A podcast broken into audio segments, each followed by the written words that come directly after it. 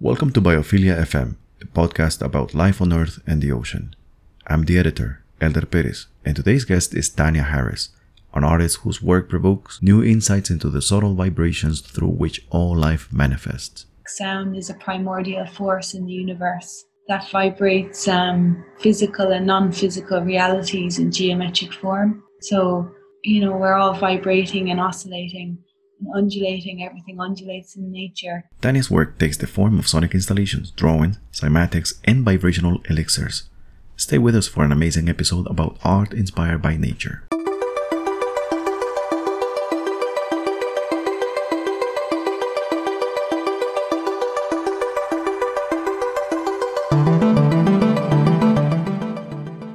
Hi, Tanya. Welcome. Good, good.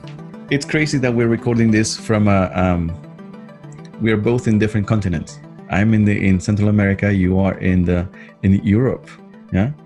The west coast of Ireland, yeah, to be precise. From Honduras to the west coast of Ireland. Do you know how how far are we from each other? Um, bit of a swim now, I'd say. It's a bit of a long way. Bit of a trek. Right now it's 3:30 and it is sunny and hot. So pretty much like uh, where you are right now. Yeah, very similar. Are you the only artist in your family, or does it run in your DNA? Um, I'd say there's a healthy dose of creativity that runs in both sides of my family.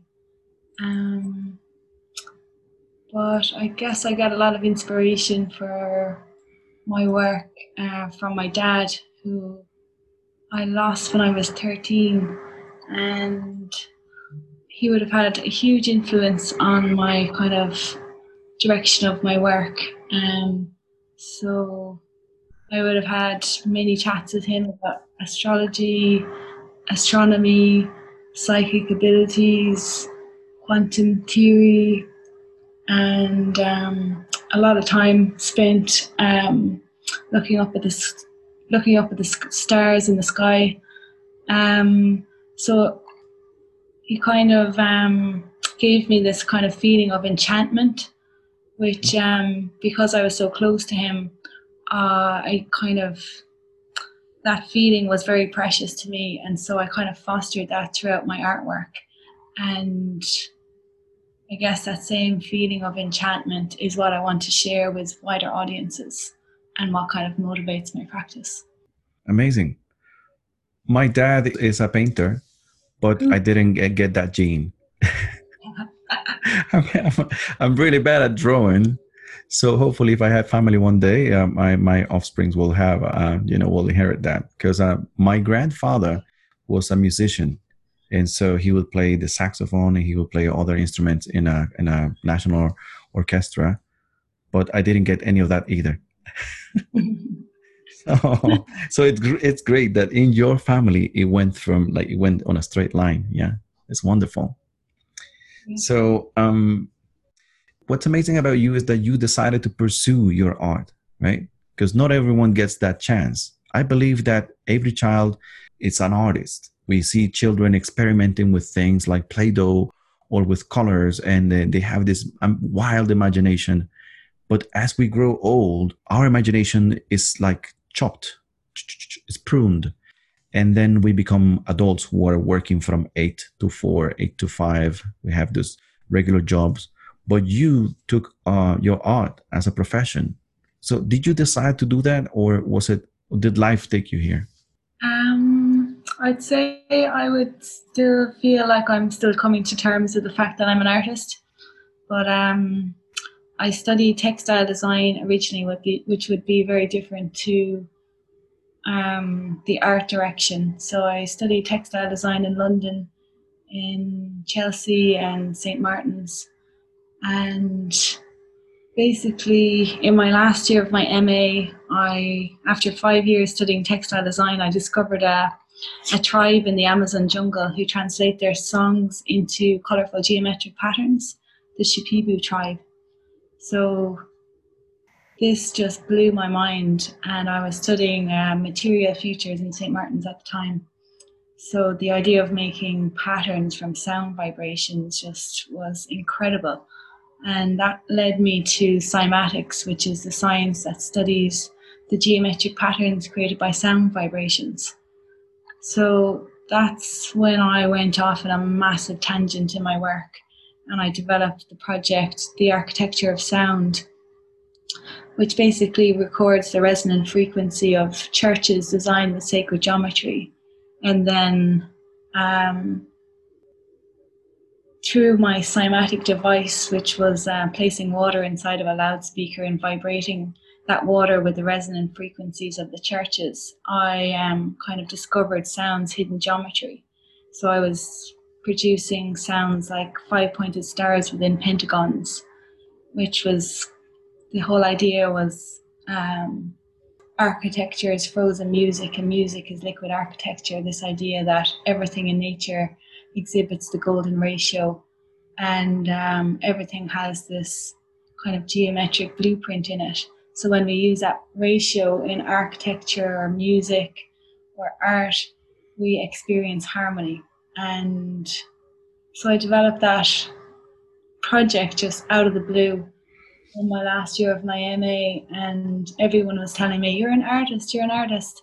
And I was like, No, that's too hard. No, I don't want to. And um, then I kind of felt inspired to go back to the root of my inspiration and visit this tribe in the Amazon jungle. And um, I ended up living with them for a month. um, and ended up taking ayahuasca with them every three days for a month in the Peruvian Amazon jungle near Iquitos. Wow.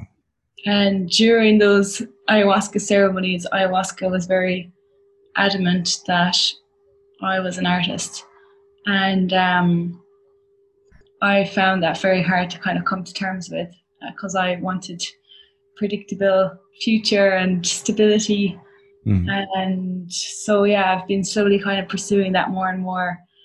And on a kind of hilarious note, I got a random call off a shaman in Peru, um, in the other side of Peru, who does ayahuasca ceremonies. He's actually traveled to Ireland and um, kind of put on ayahuasca ceremonies in Ireland. And he was just, he's really interested to have a big chat with me about my work. And he says that ayahuasca sends a big hello from the, the bowels of the jungle. So I'm getting good confirmation that I'm on the right path. So head down, follow through, I guess.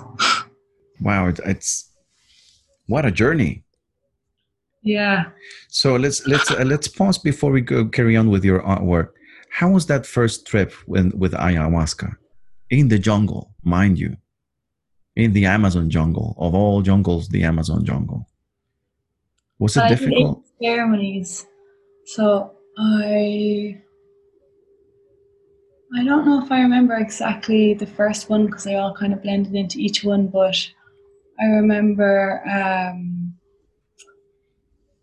uh, the shaman sitting in front of me and um, her singing to me, and I could see her song turn into a pattern. Um, so that was a kind of a validating experience with my experience with uh, cymatics and patterns created by sound vibration. So I could see her Icaro so the songs that they sing in the uh, the ceremonies are songs given to them by plants. Um, so basically, they've been practicing um, a tradition of plant diets for thousands of years, and they obviously don't have they haven't had shops or kind of chemists around them. So um, they dedicate a period of time to understand the healing properties of a plant. So they'll fast and um, basically ingest a plant over a period of time and then receive healing insights and these songs that they then turn into these patterns. So uh, it was an incredible experience the first time I was in ceremony and experienced those Icaros, which was really the, the initial starting point of my career as an artist. So I imagine that this experience um, um, help you visualize more clearly the interconnectedness that exists between humans and nature, right? Because um, we come from nature, but many people believe to be outside nature. Is this what led you to the um, ecology of a multi-dimensional landscape? Well, I actually I was living in London for about seven and a half years before I went to Peru for a month, and um, after that experience in the jungle, I quickly returned home to Ireland, um, a different part in Ireland where I grew up, um, County Clare, um, which is a really beautiful, magical place. And I guess that um, body of work, the ecology of a multidimensional landscape, was inspired by that kind of homecoming. And um, the first night I came back to Ireland, I had a dream that roots were growing out of my feet here in County Clare. And that body of work was actually inspired by a workshop I did with um, a man called Marko um, Pogacnik. I don't know if I can pronounce it properly.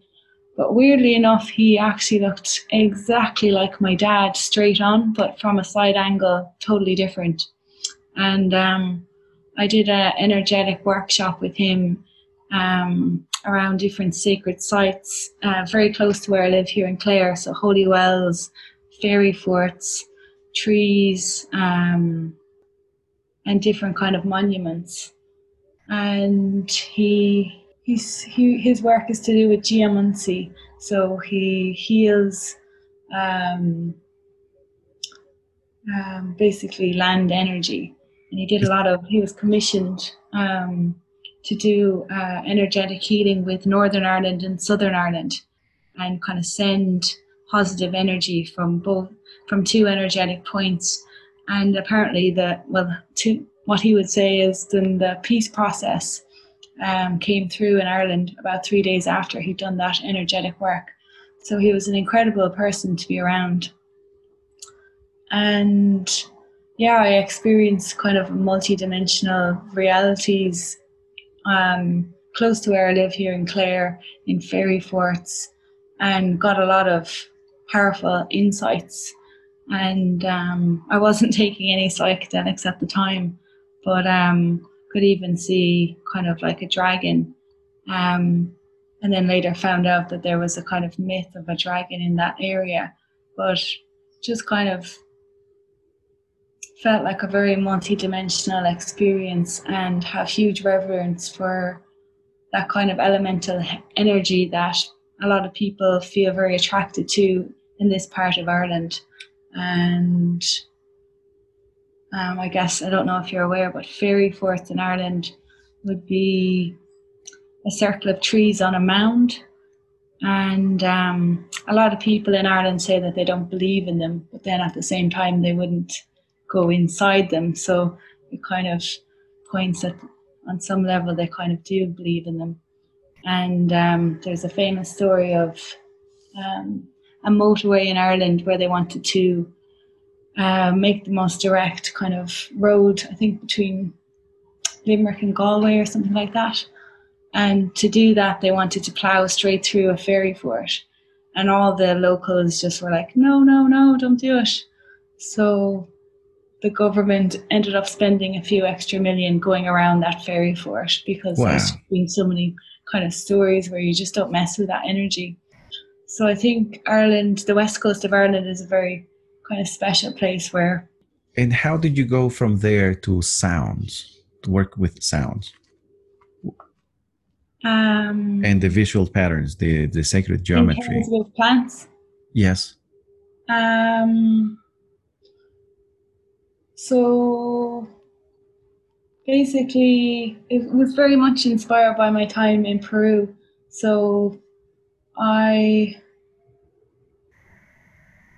I did that month um, doing ayahuasca every three days for a month, but I didn't really understand at the time when I signed up for it that I was doing a plant diet. So this is their kind of custom tradition that they've been practicing for thousands of years, and ayahuasca happens to be um, their master plant in their in a lot of um, cultures across the Amazon.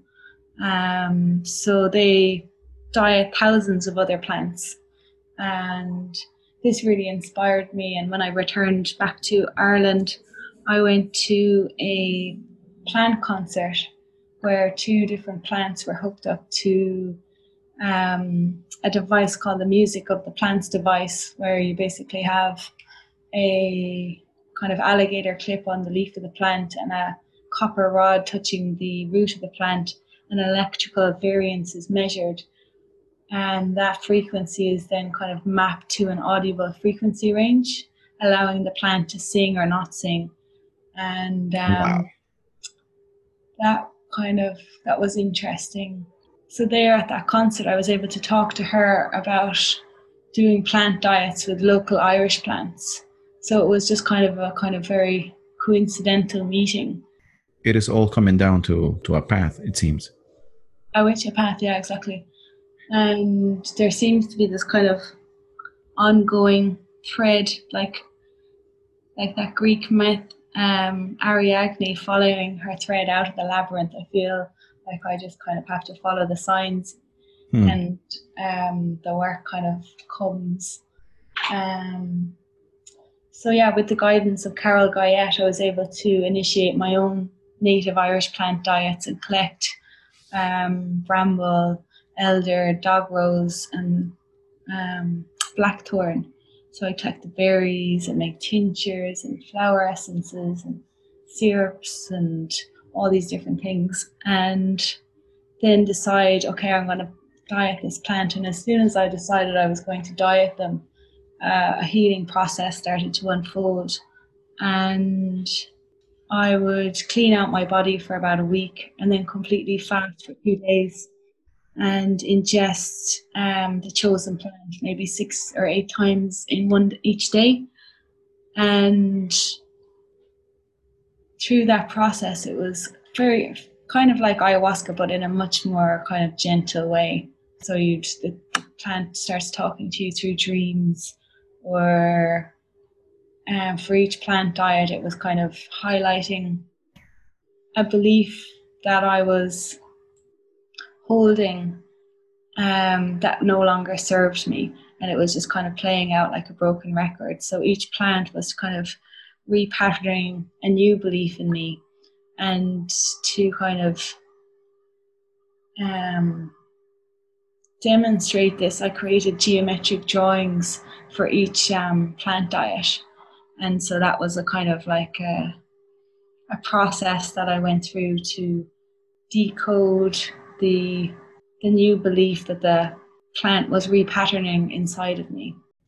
The secret language of plants. Yeah, I'm reading that at the moment actually. Uh, let's go back a little bit. Um, about that concert, that plant concert. Yeah. What does it sound? What did it sound like?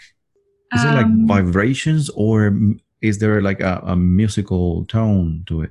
Melodies. To be honest, even though it's a really beautiful concept, and this is kind of leading me into my new work, which I wouldn't mind talking to you about, even though it's still in the process. But um, yeah, it's a beautiful concept, you know, measuring the vibrations coming off a plant and then allowing them to, with a kind of MIDI um, interface, um, it's like these kind of synthy melodies. But to be honest, I really find those sounds very disappointing for such a for such a beautiful kind of um, interaction between plants and people. So that's kind of inspired my new work that I'm working on called Technoplant.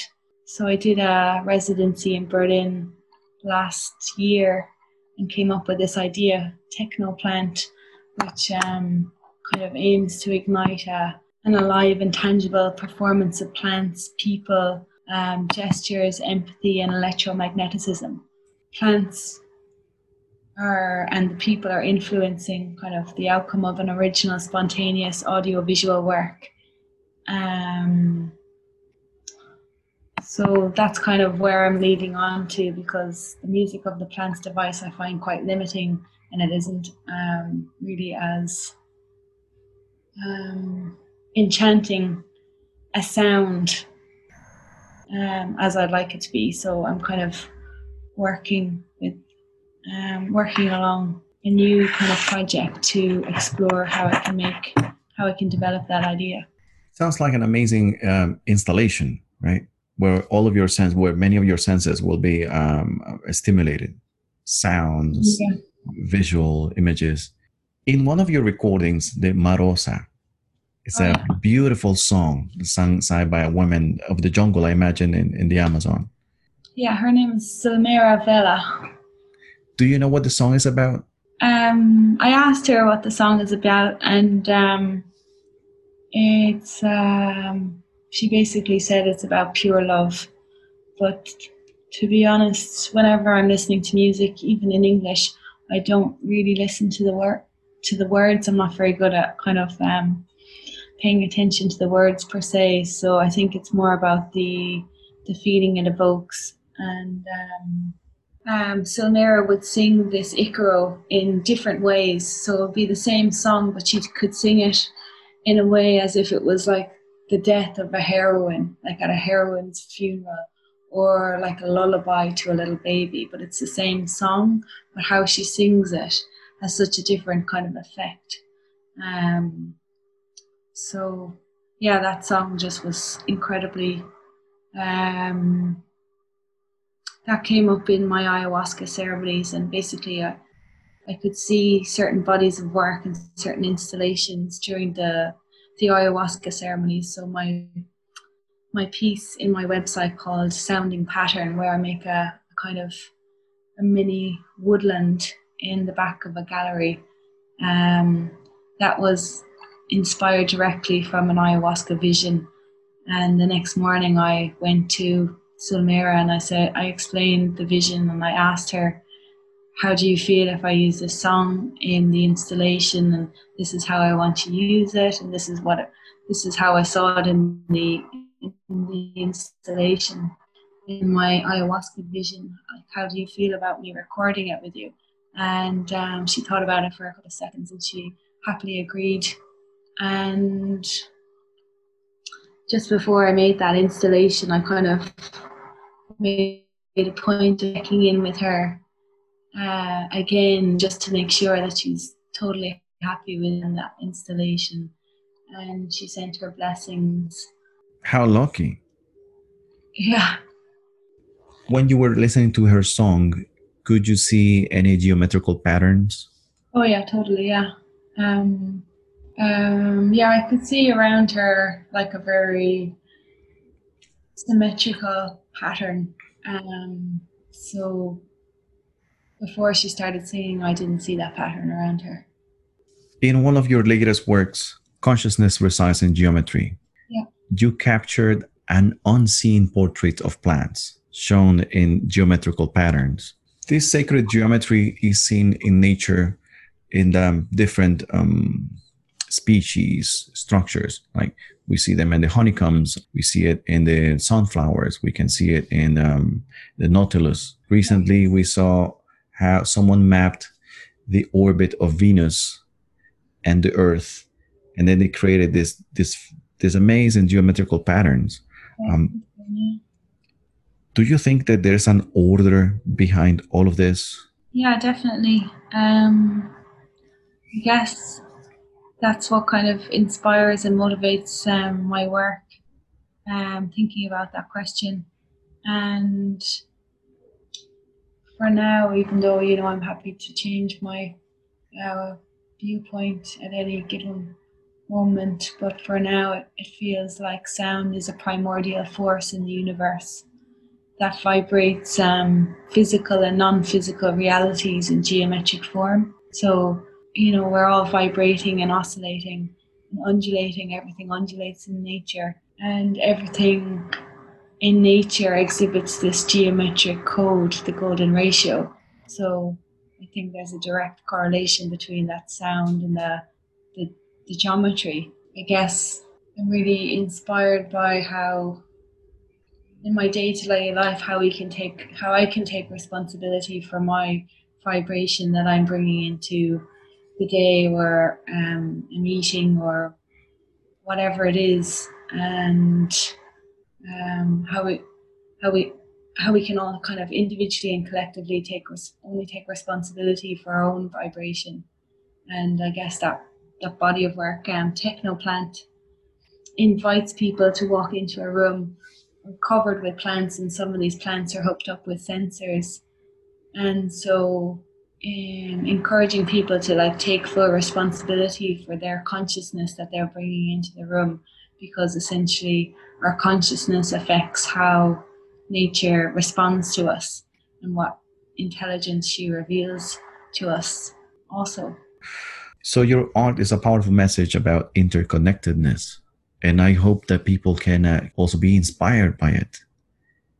Is there um, something else that you would like to share with the public, or a goal, a vision you have for the future? Um, I guess I'm kind of focused on this project Technoplant, but it's only at the early stages yet.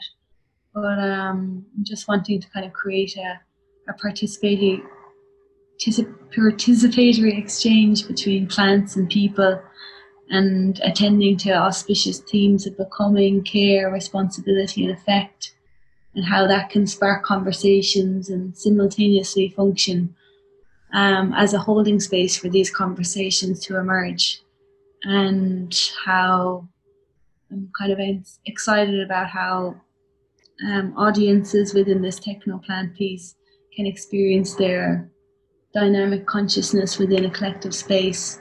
So plants watching people watching plants, and how it wow. induces us out of our logical, cognitive senses into our intuitive awareness of becoming. And yeah, it seems that there's a big intuition is massively overlooked in our society today. And for me, my experience with nature, it's like following that kind of playful intuition and that's where all the answers seem to kind of emerge from.